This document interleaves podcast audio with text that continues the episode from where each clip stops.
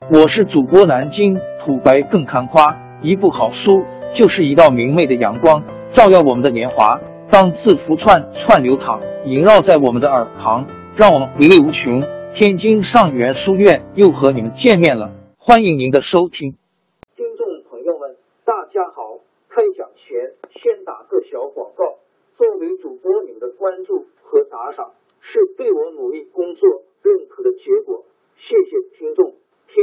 上元书院、南京土白更堪夸主播最新专辑《平话祖国华夏上下五千年》终于上线了，一部宏伟巨作。我们的祖先以伟大的创造力、强大的生命力和巨大的凝聚力，世世代代繁衍生息，历尽磨难，从远古走到现代，从蒙昧走向文明。全书共计。两百八十三回，作为播客，我劳动我所得，付费的有声书来了，你愿意为此花钱花时间吗？评话中华上下五千年专辑的进度更新按听众的关注和评论而定。喜马拉雅号 UID 七三二六四零二二，微信号 sh 八五七三零一四四九，请多多关注。多多打赏，谢谢大家，谢谢。下面正式开讲《评话中华上下五千年》专辑。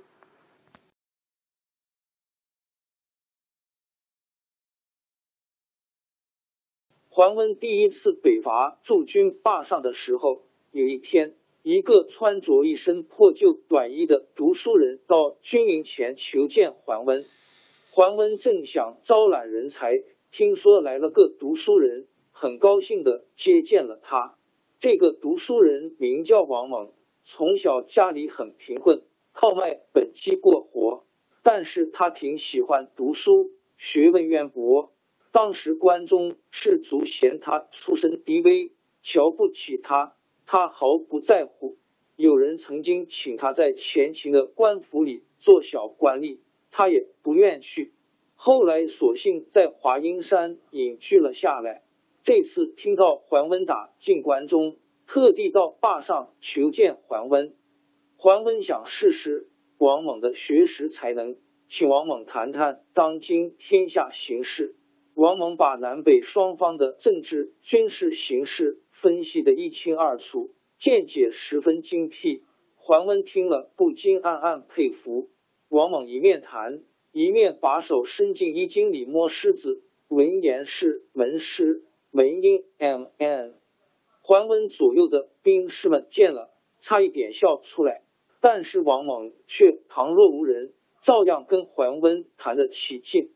桓温问他说：“这次我带了大军，奉皇上的命令远征关中，为百姓除害，但是为什么我来到这里？”地方上的豪杰都不来找我呢。王猛淡淡一笑说：“您不怕千里跋涉，深入敌人腹地，但是长安近在眼前，您却不渡过灞水，大家不知道您心里怎么打算，所以不愿来见您啊。”王猛这一番话正说中了桓温的心事。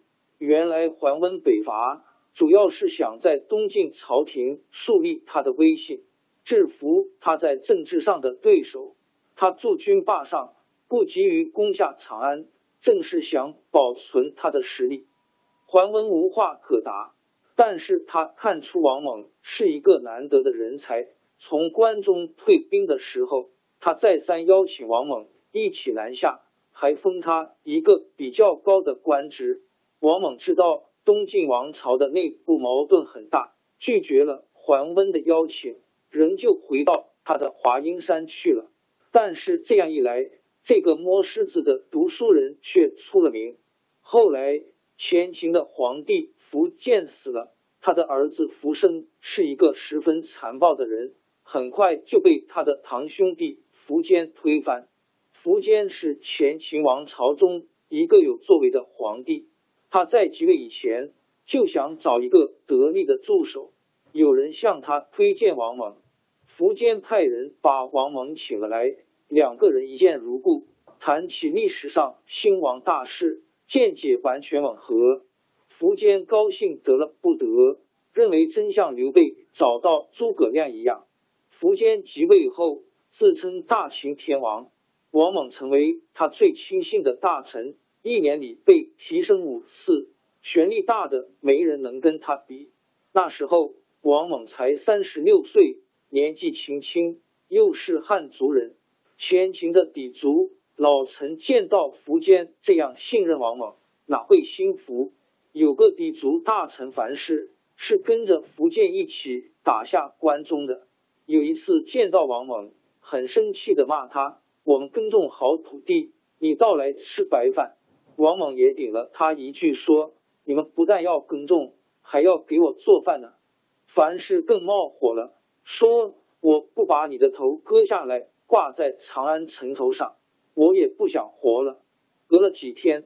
樊氏和王猛在苻坚面前又争论起来。樊氏当着苻坚的面要想打王猛，苻坚觉得樊氏闹得不像话，把他办了死罪。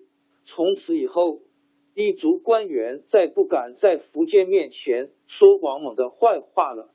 王猛受苻坚的信任，帮助苻坚镇压豪强，整顿朝政。王猛兼任京兆尹的时候。太后的弟弟光禄大夫强德酗酒闹事，强抢人家财物和妇女。王猛一到任，就逮捕了强德，一面派人报告苻坚。等到苻坚派人来宣布赦免强德，王猛早已把强德处决了。